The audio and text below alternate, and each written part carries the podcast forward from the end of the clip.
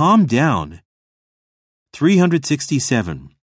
Let's just calm down and think carefully again.